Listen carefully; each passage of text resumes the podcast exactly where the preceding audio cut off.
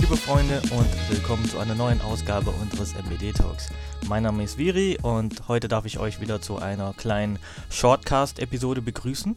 Da wir in den letzten Wochen einen ja, ziemlichen Strom an neuen Zuhörern gewinnen konnten, also vielen Dank, dass ihr uns gefunden habt und uns äh, anhört, äh, möchte ich das jetzt nochmal erklären, was es sich mit diesem Shortcast-Format auf sich hat. Dieser Shortcast-Format ist quasi so eine kleine Überbrückungs- äh, Ausgabe unseres MBD-Talks, weil wir es zeitlich nicht immer schaffen, äh, uns zusammenzutreffen und großflächig über etwas zu diskutieren, vor allem weil es auch nicht immer brandheiße Themen gibt, über die man sprechen äh, kann. Dennoch wollen wir unseren Zwei-Wochen-Rhythmus irgendwie einhalten und, und, und euch halt jeden Montag mit einer neuen Ausgabe äh, versorgen. Ja, äh, unser Shortcast-Format ist, äh, wie ihr wahrscheinlich schon raushört, so ein eher kurzes äh, Podcast, wo einer nur redet und dann auch über ein bestimmtes Thema. Das kann mit Marvel zu tun haben, das kann auch was anderes Nerdiges sein, ähm, aber dennoch bleibt es halt, wie gesagt, in diesem Nerd-Rahmen. Und ich habe ja auch schon mehrere Shortcasts aufgenommen, mal zu dem Thema Anime und Manga, mal zu Brettspiele und so weiter und so fort. Und ähm, ja, auch heute geht's ein wenig off-topic vonstatten und ich möchte, bevor ihr jetzt weiterhört, euch äh, nochmal bitten, diesen Shortcast nur anzuhören, wenn ihr die WandaVision-Serie ganz geschaut habt, weil da kann es zum einen oder anderen zu einem Spoiler kommen. Deswegen, ähm, ja, bitte äh, jetzt weghören, sollte das noch nicht der Fall sein. Und äh, welches Thema, über welches Thema reden wir, das erfahrt ihr gleich. Wie ihr wahrscheinlich schon aus dem Titel entnommen habt, geht es heute um äh, Lovecraft, Cthulhu, Mythos, äh, nennt es wie ihr wollt. Und ähm, warum ich unbedingt darüber reden will, weil es halt definitiv ein Kosmos ist, der irgendwie überall stattfindet, auch im Marvel-Kosmos und wovon sich auch jeder anderes, äh, jeder andere Kosmos und jedes andere Fandom, äh, fiktive Fandom sich irgendwie daran bedient so. Und ähm, das dieser Kosmos findet halt auf großflächiger Ebene statt, immer und überall, wenn es um irgendwas Nerdiges geht. Und ähm, ich möchte halt so ein bisschen darüber reden, wer Lovecraft überhaupt ist, was das für ein Cthulhu-Mythos ist, äh, wo das herkommt, weil vielleicht gibt es ja den einen oder anderen da draußen, der gar nicht weiß, was das überhaupt ist. Vielleicht gibt es den einen oder anderen da draußen, der auch was damit anfangen kann. Oder wiederum auch Leute, die schon damit in Berührung gekommen sind, aber bis heute nicht wussten, dass es ein eigener Mythos ist und woher das kommt. Und ähm, das ist ja so das Spannende, weil halt immer wieder kleine Lovecraft, Cthulhu, Mythos, Versatzstücke äh, immer und überall stattfinden können und ihr findet das halt dann auch immer wieder äh, in kleinen Querverweisen oder in direkten Elementen. Meine Agenda für heute ist ein bisschen so in die Geschichte des äh, Lovecraft, beziehungsweise äh, in Lovecrafts Biografie selber so ein bisschen einzutauchen. Ähm, ich werde jetzt nicht alle einzelnen Jahreszahlen und ähm, Eckdaten irgendwie abhandeln, sondern das irgendwie grob zusammenfassen. Ähm, vielleicht fehlt auch was, vielleicht lasse ich auch das ein oder andere aus, aber ich denke mal so, die wichtigsten Sachen werde ich dann heute äh, euch auf jeden Fall präsentieren und dann auch noch so, wo ihr Lovecraft-Inspirationen in anderen Fandoms findet. Also hauptsächlich in Marvel, ne? weil Marvel hat ja auch sehr, sehr viel Inspiration aus dem Lovecraft-Thema. Äh, entnommen und äh, ich möchte dann auch erklären, was Marvel da so gemacht hat mit dem Lovecraft-Mythos äh, und deswegen war es mir wichtig am Anfang zu sagen, dass ihr eventuell WandaVision zu Ende geschaut haben müsst. Aber fangen wir mal von vorne an und damit äh, auch beim Begründer selbst. H.P. Lovecraft, der ein oder andere mag den Namen wahrscheinlich schon mal gehört haben oder irgendwie gelesen haben. Howard Phillips Lovecraft ist am 20. August 1890 in Providence, Rhode Island, äh, an ja, im, äh, an der Ostküste der USA geboren und am 15. März 1937 eben da halt gestorben. Äh, er war ein äh, amerikanischer Schriftsteller und äh, dementsprechend durch seinen Lovecraft-Mythos gilt er auch als einer der bedeutendsten Autoren, was Horrorliteratur, was äh, interstellaren Horror irgendwie anbelangt und ja, er ist sozusagen der Begründer des Cthulhu-Mythos. Dazu muss man gleich am Anfang sagen, er hat jetzt nicht alles hundertprozentig selber erfunden. Vieles hat er auch von anderen Autoren übernommen. Er war im ständigen Briefwechsel auch zum Beispiel mit Robert E. Howard, der Begründer von Conan, und hat auch von vielen anderen ähm, ja, Literatur, Roman äh, und doppelgemoppelt natürlich. Also in vielen anderen Literaturen oder Erzählungen hat er Dinge quasi einfach direkt in seinen Kosmos übernommen. Und dazu sei auch noch gesagt, dass der Durchbruch des äh, Lovecraft-Universums ja erst so posthum stattgefunden hat. Also er war da schon längst tot, sondern zu seinen Lebzeiten war er, naja, war er halt eher so ein strugglender äh, Autor, der nicht viele Erfolge feiern konnte. Und eben nach seinem Tod wurden halt äh, die meisten Geschichten und äh, Bände und Aufschriebe von ihm dann ähm, über den Verlag Arkham House nachgedruckt und veröffentlicht und äh, nach seinem Tod haben halt zwei Vertraute von ihm, August Derleth und Donald Vandray, eben auch den ganzen Kosmos so ein bisschen erweitert und weitererzählt und deswegen gibt es auch viele Elemente von anderen Werken. Ja, aufwachsend äh, muss man sagen, dass Lovecraft es irgendwie schon immer sehr, sehr schwer hatte, weil er ja, im Alter von drei musste er mit ansehen, wie sein Vater einen Nervenzusammenbruch erleidet. Und äh, ja, fünf Jahre später ist sein Vater natürlich auch verstorben, wurde dann hauptsächlich von seiner Mutter, seinem Großvater und zwei Tanten aufge äh, aufgezogen. Und äh, ja, bereits früh hatte er eine gewisse literarische Begabung, sage ich jetzt mal, weil er schon als Kleinkind Gedichte auswendig gelernt hat, ähm, hat angefangen selber zu schreiben relativ früh, hat sich äh, sehr, sehr viel verfasst mit äh, fantastischen Büchern, wie halt äh, die Erzählungen der Geschichten aus Tausend einer Nacht oder halt eben diese griechischen Epen, Eposse, sagt man das so? Deutsche Sprache, schwere Sprache, aber auf jeden Fall sowas wie halt die Odyssee oder die Ilias. Die hat er dann gelesen und äh, seine Oma hat ihn dann halt auch immer wieder so selbst äh, erfundene Horrorgeschichten erzählt. Ähm, aber im Nachhinein muss man sagen, dass das vielleicht lieb gemeint war von seiner Oma. Allerdings hat das dennoch irgendwie einen, ja, einen nicht so guten Einfluss auf ihn ausgeübt, weil er ja auch ein er, er, war ein bisschen fragil, muss man sagen. Er war auch ein sehr, sehr emotionales Kind und ähm, je älter er wurde, desto mehr hatte er dann halt auch mit körperlichen und psychischen Problemen zu kämpfen gehabt er ist dann halt nicht oft in die Schule gegangen, dadurch hat äh, dann aggressives und undiszipliniertes Verhalten dann an den Tag gelegt. Und äh, während der Zeit hat er sich dann auch sehr, sehr viel mit Astronomie und so Sachen und der äh, Geschichte der Neu Neuengland-Region ähm, halt befasst, ne? also wo halt er auch herstammt, so Providence, Rhode Island gehört zu der äh, Neuengland-Region äh, in, in den USA. Und ähm, ja, und viele Jahre später äh, verstarb auch sein Großvater. Die Familie wurde dann immer ärmer, also geriet halt wirklich in Armut durch äh, eine gewisse Misswirtschaft. Er hatte das immer schwerer und ähm, das sorgte halt dafür, dass eine Person sich so ein bisschen verändert hat und er dann halt sogar eine Zeit lang ja Suizidabsichten gehegt hat. Ja, und äh, während er das College besuchte, sogar kurz vor seinem Abschluss, erlitt er dann selbst einen, Nerv einen Nervenzusammenbruch, ähm, danach begann er sich so ein bisschen davon zu erholen, indem er halt äh, ja, weiterschrieb, indem er ähm, auch einige Veröffentlichungen hatte und er quasi auch so ein Netzwerk, ne, also quasi so analoges, äh, eine analoge WhatsApp-Gruppe sozusagen. Das heißt, er hatte äh, briefliche Korrespondenz, ähm, wie man das so schön sagt, mit äh, jungen Autoren und da waren zum Beispiel auch Leute dabei wie Robert E. Howard, der Autor von Conan der Barbar, ähm, der ja dann mit 30 Suizid äh, zum Beispiel auch beging, was Lovecraft dann tief getroffen hatte. Oder Robert Bloch, der Autor von äh, Psycho, ne, den, äh, der ja dann später verfilmt wurde mit ähm, eben äh, ja diesem berühmten Serien, äh, berühmten Killer Norman Bates und sowas. Ähm, dann halt auch später August Derleth, der dann halt Lovecrafts äh, Nachlass oder war es halt ja Nachlass, aber Lovecraft äh, Werke dann posthum veröffentlicht hat. Und ähm, im Jahr 1919 war es dann halt so, dass seine Mutter dann auch wegen psychischer äh, psychischem Leiden, wie sein Vater zum Beispiel zuvor in ein äh, Hospital eingeliefert wurde, dann leider schließlich verstarb und das sorgte halt auch dafür, dass ähm, er dann quasi sehr, sehr viel äh, psychisch also sehr, sehr psychisch belastet wurde. Das hat ihm sehr erschüttert und äh, ihr merkt schon, was das für ein von Leiden getriebener Mensch gewesen ist. Die Basis seiner Erzählungen und die Basis seines äh, begründeten Cthulhu-Mythos ähm, lässt sich auf jeden Fall alles auf seine eigenen psychischen Erkrankungen zurückzuführen. Ne? Er hatte viel mit Albträumen zu kämpfen, er war psychisch sehr belastet. Wir hatten es ja vorhin auch von äh, Nervenzusammenbrüche und äh, Suizidgedanken. Und ähm, an seinen Werken merkt man halt einfach, dass er sich eben mit der Unbedeutendheit der Menschen in diesem gigantischen Kosmos in der Galaxie halt auch auseinandersetzt.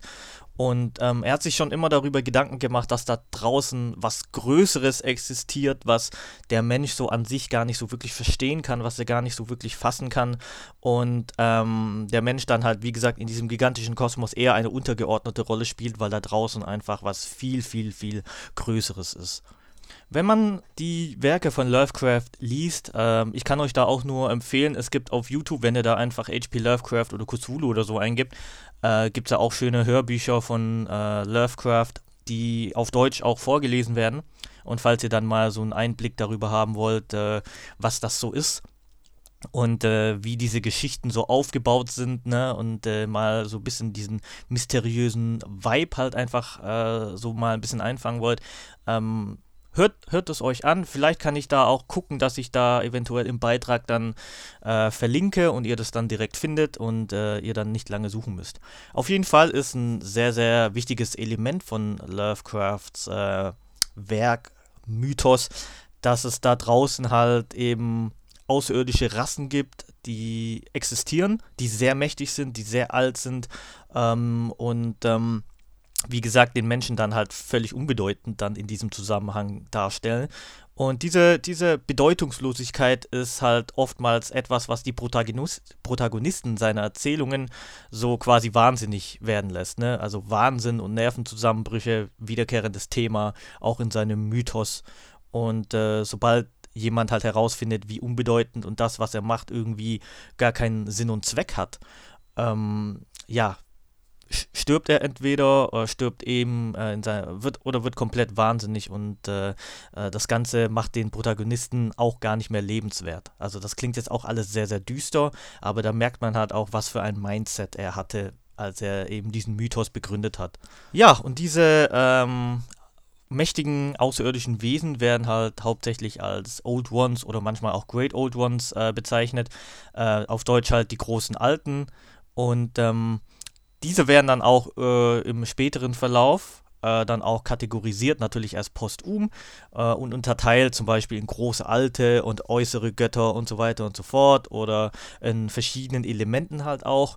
Und der berühmteste, unfreiwillig tatsächlich sogar, nicht der erste, den halt diese und dessen Mythos dann auch der äh, den Namen angenommen hat, ist halt Cthulhu. Also, fiktional gesehen ist Cthulhu ein schlafender Gott, einer der großen Alten, der vor Millionen, äh, Milliarden Jahre äh, aus dem All auf die Erde kam, ist mehrere hundert Meter groß, besitzt halt so ein bisschen sehr entfremdetes humanoides Gesicht, allerdings mit äh, fetten Tentakeln am unteren Teil seines Gesichts und hat halt zusätzlich noch so zwei große Flügel auf dem Rücken, äh, Krallen und sowas. Und das Ding ist halt, Cthulhu ist auch quasi derjenige, sobald er erweckt wird, ruft er den Weltuntergang hervor. Ne? Also viele Geschichten von Lovecraft oder Leute, die vielleicht das Pen and Paper Call of Cthulhu gespielt haben, die wissen ganz genau, ähm, dass es häufiger Thema ist, darum sich darum zu kümmern, dass ein Kult, der an Cthulhu glaubt, äh, dabei verhindert werden muss, dass sie ihn aufwecken. Denn sobald er, äh, sobald er wach ist, ist vorbei. Ne? Dann ist Weltuntergang, Punkt. Es gibt keinen epischen Bosskampf gegen ihn oder sowas noch. Man kann ihn nicht mehr aufhalten. Es geht einfach nur darum, sobald er wach ist, äh, habt ihr verkackt, sozusagen, um das mal salopp zu sagen. Ähm, ja, und dieser Cthulhu ist quasi halt auch, wie gesagt, so der Poster Boy sozusagen von dem ganzen Mythos. Ähm, er hat auch sehr, sehr viele andere Wesen inspiriert. Äh, äh, denkt zum Beispiel mal an David Jones aus Fluch der Karibik, der äh, optisch doch sehr stark von Cthulhu inspiriert ist. Ähm, tatsächlich gibt es auch äh, eine kalifornische Spinnenart, die heißt Pimoa Cthulhu, die sogar nach Lovecrafts äh, Cthulhu äh, nachempfunden oder halt benannt worden ist. Und ähm, man darf halt auch einfach nicht vergessen, Cthulhu findet in sehr, sehr vielen anderen oder halt generell Elemente von Lovecraft finden in sehr, sehr vielen anderen Fandoms halt auch statt. Ich habe Cthulhu zum Beispiel erstmals kennengelernt durch eine South Park-Folge zum Beispiel. Ne? Und ich habe ich hab gar nicht gecheckt, was, was das jetzt sein soll, was das. Äh, da, okay, South Park ist sowieso sehr weird, aber irgendwie kam es mir so rüber, als müsste man dieses Wesen kennen. Ne? Also das, der wurde jetzt nicht irgendwie random da eingeführt, sondern irgendwie äh, wie die Serie mit ihm oder die Folge mit ihm umgegangen ist, äh, hieß es so, okay, das ist irgendetwas, was man als Nerd kennen muss. Und so habe ich mich ein bisschen mehr mit dem Cthulhu-Mythos befasst. Es gibt aber auch viele andere Elemente und andere Götter, die eine sehr, sehr große Rolle spielen und die halt auch auf großflächiger Ebene woanders stattfinden. Ich will jetzt nicht alle nennen, aber man könnte zum Beispiel als weiteren Gott den Gott Asatov nennen, der ja eigentlich nur ein riesiges Auge ist, der ähm, ja um eigentlich ist er nur ein riesiges Auge mit ganz vielen Tentakeln und diese kleinen Tentakeln, die er halt hat, äh, haben auch ganz viele Augen und ähm, ich bin mir sicher, jeder hat irgendwie in einem Videospiel oder in einer Filmeserie, in irgendwas Nerdiges schon mal so eine Art Wesen gesehen. Und da kann man auch sagen, okay, das ist jetzt auch sehr, sehr stark inspiriert von Lovecraft. Alleine im Marvel-Universum gibt es ja zum Beispiel auch so ein Wesen namens Shumagorath. Shumagorath ist zum Beispiel sehr, sehr stark optisch von Azathoth äh, inspiriert worden. Und wie gesagt, wer zum Beispiel aus Stranger Things gesehen hat, der kann sich wahrscheinlich schon vorstellen, wo da, obwohl die da DD zum Beispiel spielen, aber woher da die optische Interpretation bzw. Äh, Übernahme herkommt von so einem Wesen. Ne? Also, und ähm, weitere Elemente zum Beispiel, die sehr, sehr großflächig stattfinden im Lovecraft-Universum und äh, andere Fandoms übernommen oder abgewandelt haben, äh, ist zum Beispiel das Necronomicon. Ja, was ist das Necronomicon? Das Necronomicon ist ein fiktives Zauberbuch im Lovecraft-Universum und ist sozusagen das aller, aller schlimmste Buch der Welt. Also da, ähm, wenn man das durchliest, wird man wahnsinnig und da steht halt irgendwie alles drin und nachdem man das halt durchgelesen hat, ähm, wird man halt, wie gesagt, dann wahnsinnig, weil halt die Erkenntnisse, die man da, ähm, die man da herausgewinnt, äh, darauf kommt man halt nicht klar, man kann die nicht verarbeiten äh, und ähm, ja, man dreht dann halt komplett am Rad sozusagen. Und dieses Necronomicon ist sehr, sehr häufig Thema im Lovecraft-Universum. Aber das Lustige ist ja, ähm, das Necronomicon das, das richtige Necronomicon findet halt auch in anderen Fandoms zum Beispiel direkt statt. Also das ist jetzt direkt übernommen von Lovecraft. Äh, viele Leute denken da zum Beispiel halt auch an Army of Darkness, äh, die Serie von, die Filmserie, dieser Filmepos von Sam Raimi mit dem Charakter Ash. So. Und äh, ja, da ist das Necronomicon auch Thema, weil äh, der Name Necronomicon ist abgeleitet aus dem Griechischen, steht für Buch der Toten und da stehen natürlich auch Zauber, Zaubersprüche drin, die, die, die ganz, ganz schlimm sind, so, wo, womit man Tote zum Leben erwecken kann und dies und jenes, Flüche und alles drum und dran. Und ähm, was auch noch ein sehr, sehr wichtiges Element aus dem Lovecraft-Universum ist, ist tatsächlich das Irrenhaus Arkham. Ne? Ähm, viele denken ja jetzt zum Beispiel an DC bzw. Batman, ähm, aber das Arkham Asylum aus Batman hat ja den Namen übernommen von dem Arkham Sanatorium, Sanitarium äh, in dem fiktionalen, in der fiktionalen Stadt Arkham. So, ne? Also es gibt eine fiktionale Stadt Arkham in dem Lovecraft-Mythos. Da hat äh, Lovecraft dann quasi auch ein Irrenhaus dann etabliert und es gibt auch viele Geschichten von Lovecraft, die halt in dieser fiktionalen Stadt beziehungsweise halt auch in diesem Irrenhaus spielen.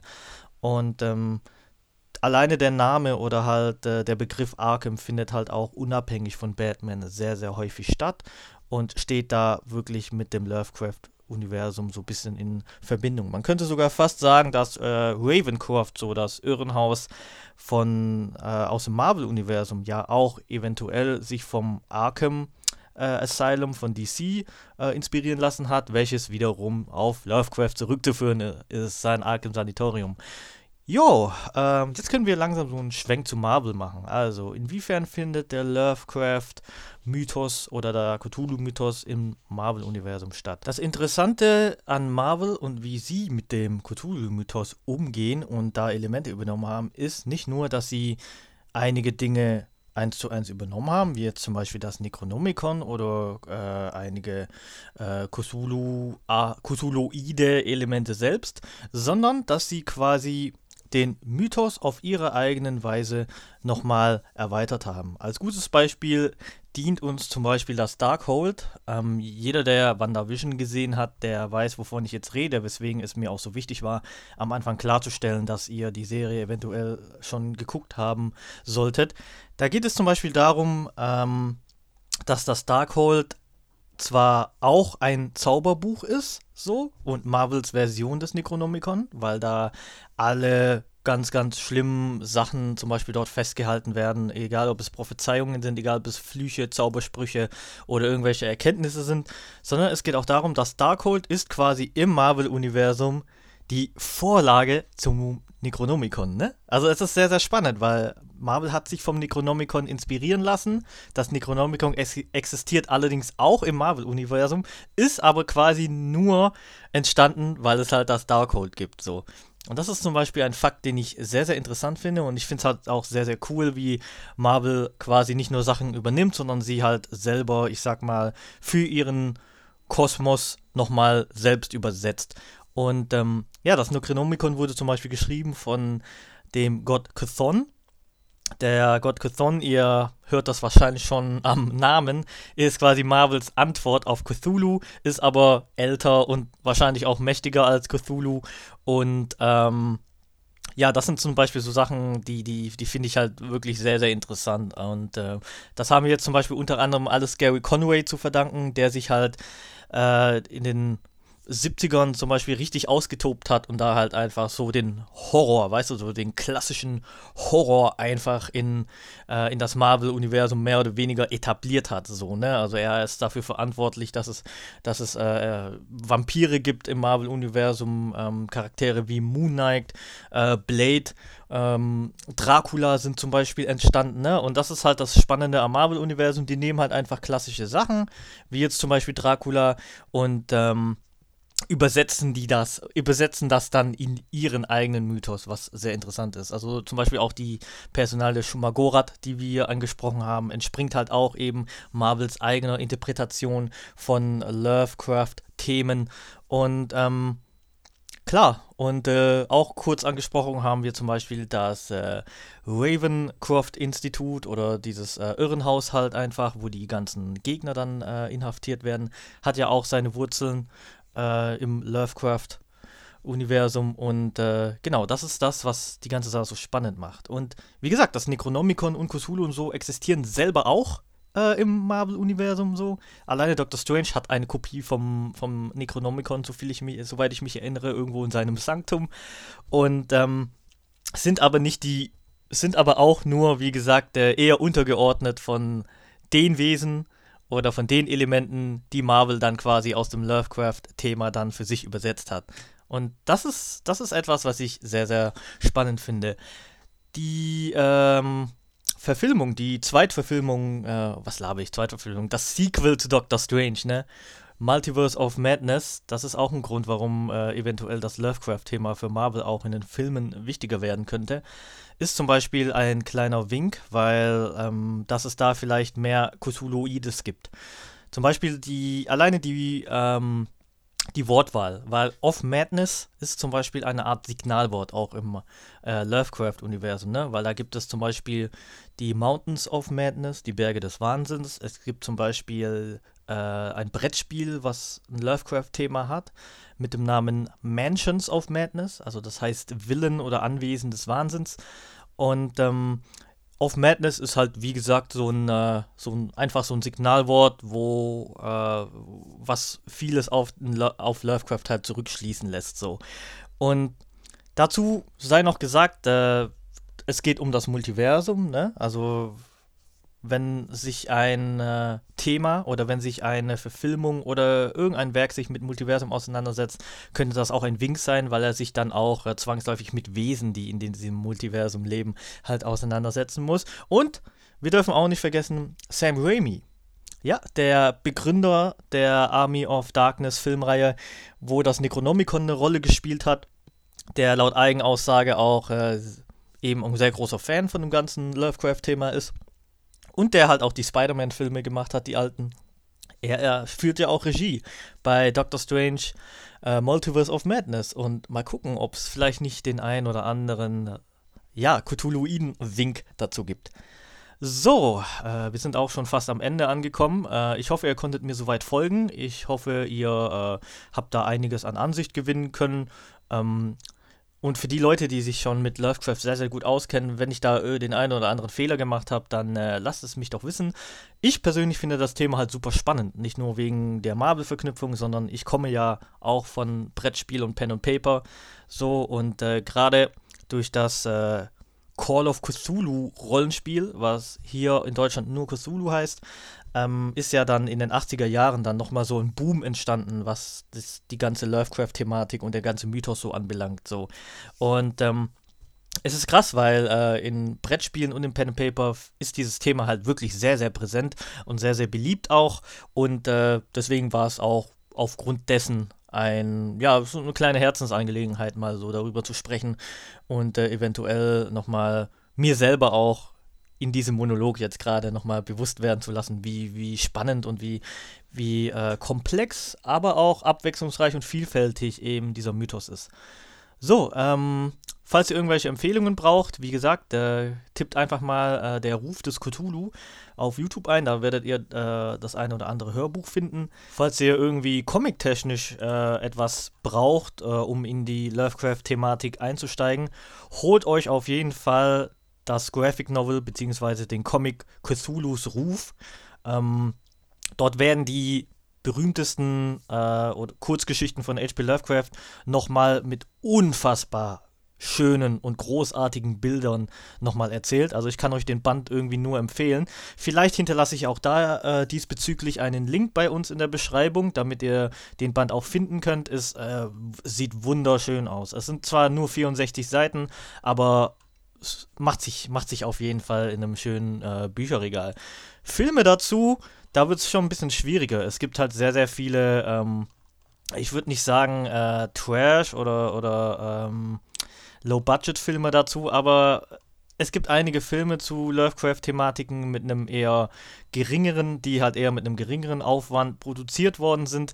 Ähm, ich kann euch da zum Beispiel, wenn ihr halt so ein bisschen Lovecraft-Vibe haben wollt und einen guten Film schauen wollt, schaut euch auf jeden Fall den Klassiker Das Ding aus einer anderen Welt von John Carpenter an. Der ist, glaube ich, aus den 80er, früher 80er zum Beispiel.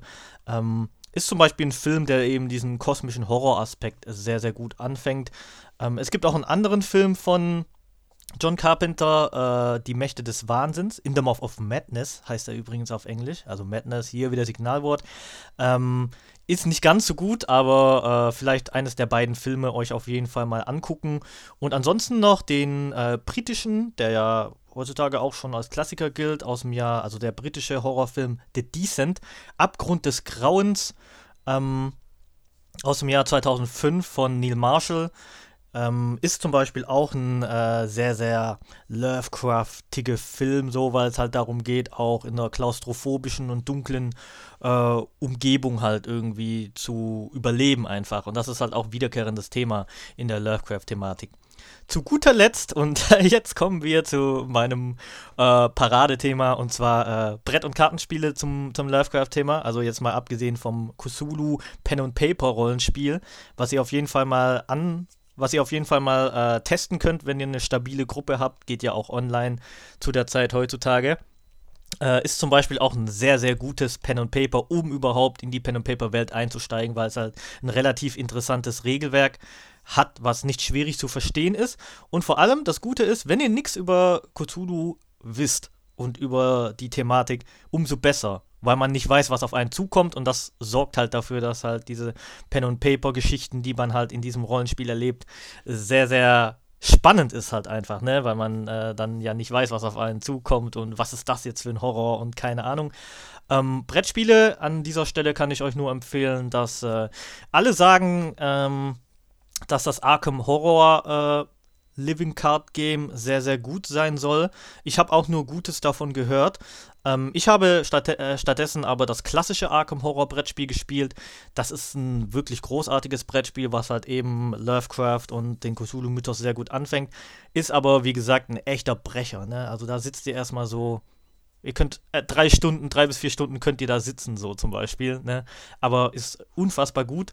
Ähm, hat ein bisschen sperriges Regelwerk. Wer ein bisschen einfacher, das ein bisschen äh, oder verständlicher haben möchte, dem empfinde ich, äh, den empfehle ich Eldritch Horror zum Beispiel. Es ist quasi so, ein, so eine Art Arkham Horror 2.0 Da ist jetzt äh, eben der Cthulhu-Mythos äh, jetzt nicht ganz so, ich sag mal, beschrieben. Also es ist auf jeden Fall Lovecraft, aber es ist jetzt nicht ganz so äh, detailliert wie bei Arkham Horror, ist aber trotzdem ein fantastisches Brettspiel, was aber natürlich auch wieder sehr, sehr lange dauert. Ansonsten noch, äh, ja, das Spiel das ältere Zeichen, was halt eher so ein, es ist ein Würfelspiel, aber es ist dennoch ein sehr, sehr interessantes äh, und äh, komplexes Würfelspiel. Also da wird jetzt nicht nur um Glück oder so gewürfelt, sondern da kann man auf jeden Fall äh, sich lange damit befassen.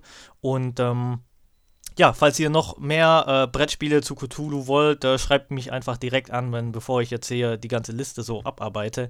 Ähm, Dauert es noch eine ganze Weile, bis wir dann hier auch fertig werden. Und äh, eigentlich wollte ich ja die Sendung kurz und knapp halten. Deswegen, vielen lieben Dank fürs Zuhören. Lasst äh, uns doch auf jeden Fall mal einen Kommentar da und erklärt mir, ob ihr den Lovecraft-Mythos kennt oder kanntet, äh, ob das was komplett Neues ist.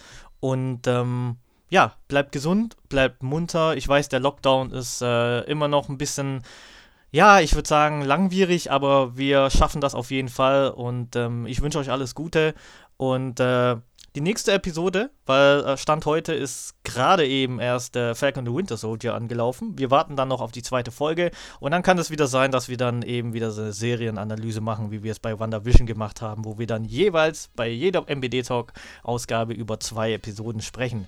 Mal gucken. Ähm, Bock darauf hätte ich und ich hoffe, mein äh, Kumpel, Mentor und Partner Pascal auch. Und deswegen bleibt gespannt und bis bald mal wieder, euer Viri. Ciao.